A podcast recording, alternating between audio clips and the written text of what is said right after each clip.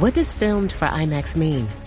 It isn't just a movie that'll look great on IMAX's screens. It means that hiding from a sandstorm feels like fear in every flicker.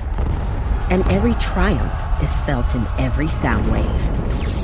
And the things we've only imagined, you can truly experience those too.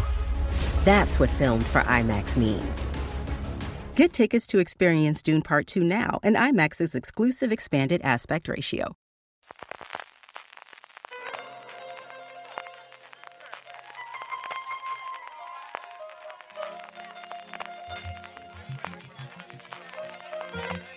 Estás escuchando Fuera de Series con CJ Navas.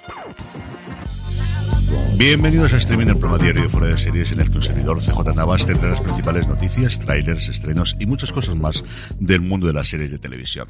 Edición del lunes 1 de mayo, primero de mayo. Espero que estéis pasando un muy feliz puente. Y como os dije la semana pasada, hoy no tenemos el streaming, o al menos no tenemos el streaming normal, porque streaming, como podéis comprobar, sí que hay. Hoy lo que tenemos es la entrevista que tuve el placer de hacer en la semana pasada con Rafael Cobos, con el creador de El Hijo Zurdo, una entrevista sin spoilers para aquellos que no hayáis visto todavía la serie de Movistar Plus. No os preocupéis que no hay ningún spoiler. Eso sí, buscar como sea un rato, porque desde luego es uno de los grandes estrenos de este arranque del 2023. Sin más dilación, y eso sí, pidiéndoos perdón por mi audio, porque solamente llevaba micrófono Rafael en la sala y se me olvidó grabarme a mí, al menos aunque fuese con el móvil, y aunque he tratado de editar el sonido, a mí pues eso se me oye a través del micrófono de Rafael, pero bueno, yo creo que se me entiende dentro de lo que cabe y sobre todo lo importante que son sus respuestas. Os dejo con Rafael Cobos hablando del hijo zurdo.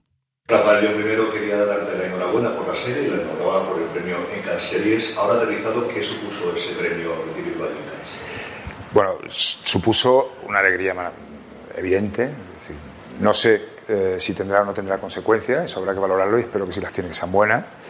Pero desde luego allí fue un subidón y a nivel personal una especie de espaldarazo. Ha sido un largo proceso, un trabajo eh, muy intenso y desde luego salir a jugar y venirte con un premio bajo el brazo al, al, en Sevilla, pues bueno, casi que era una carambola eh, muy, muy. Bueno, un clima fantástico, ¿no? Es como el clima fantástico de tu película y lo, lo hemos tenido.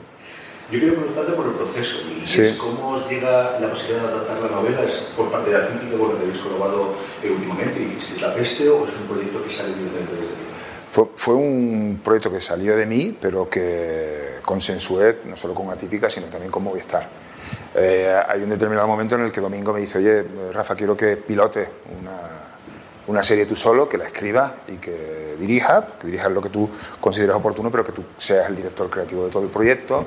Y me preguntó, bueno, ¿qué tienes? Entonces, bueno, yo mm, puse sobre la mesa varias opciones que tenía, varias ideas, y una de ellas estaba muy, muy verde. eh, surgía del corazón de una novela que la del hijo zurdo de Rosario Izquierda, pero sobre la que no tenía todavía construido ningún discurso.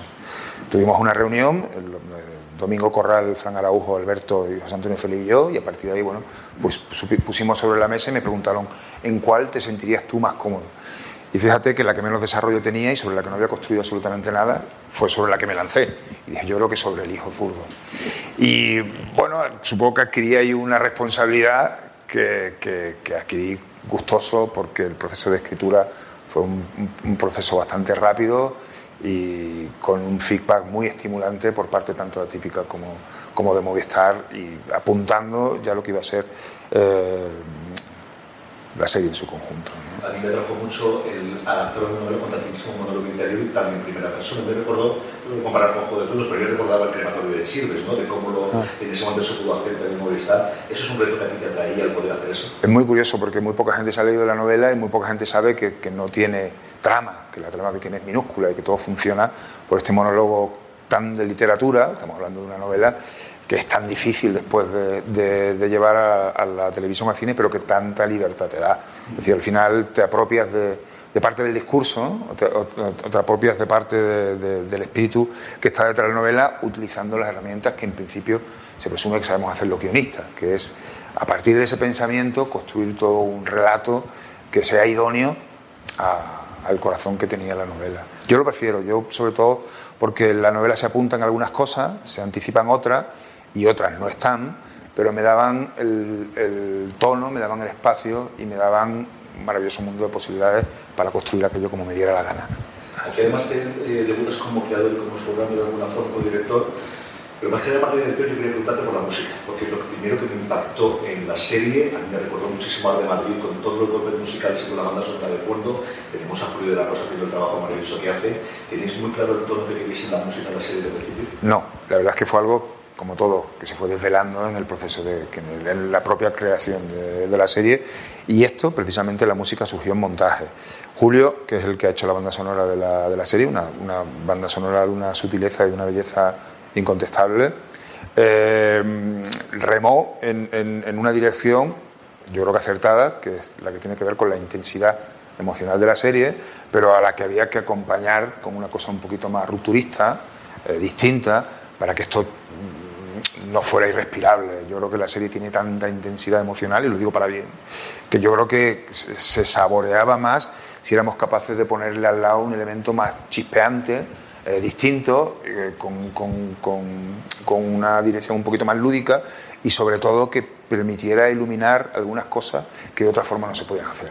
Si tú escuchas la banda sonora, las letras de las canciones, todas tienen que ver con algo de lo que está moviéndose en el interior de los personajes, pero lo hace desde una canción y sobre todo desde una canción rupturista. Yo creo que eso hace que la, la serie dispare en direcciones muy, muy disímiles, pero todas enriquecedoras.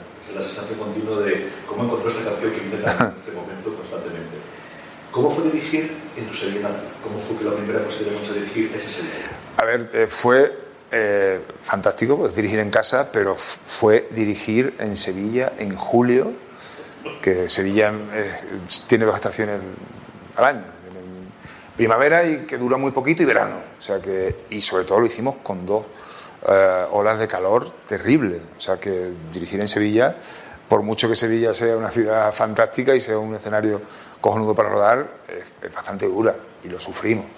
Sin embargo, bueno, yo creo que tiene ese, ese trasunto, esa, ese fondo, esa cosa que yo creo que es muy, muy, muy fotogénica y que está cargada de, de, de, una cosa que está en la serie, que es la pasión, el fervor y la imagen mariana, ¿no? Siempre velando por nosotros, ¿no?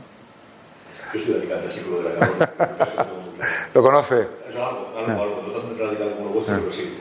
Una pregunta más simplemente, Rafa. ¿Qué estás viendo últimamente que te haya gustado o que hayas cogido de inspiración o que te está gustando recientemente? A ver, lo último que he visto no lo he cogido por inspiración, pero lo, porque lo vi la semana pasada fue una serie que se llama Safe Tape, no sé cómo se pronuncia, que me gustó, no sé si la habéis visto. Me, me gustó por lo que tiene de memoria y por lo que tiene de, de juguetes rotos. Eh, la, vi en, la vi en dos días, la verdad. No, no, no Últimamente estoy eh, compaginando esto, el final de, la, del Hijo Zurdo, con un proceso que estoy empezando a escribir con Alberto y que me ocupa el resto del tiempo, o sea que tampoco estoy viendo muchas series ahora mismo. Pues simplemente eso, un millón de Muchas gracias. Y hasta aquí la entrevista con Rafael Cobos. Lo dicho, ven los seis episodios del Hijo Zurdo, la tenéis disponible en Movistar Plus. Es ideal para verla en este día de fiesta o dos si vivís en la Comunidad de Madrid. Mañana volvemos ya con el contenido habitual y también de vuelta con la newsletter. Gracias por escucharme y recordad, tener muchísimo cuidado.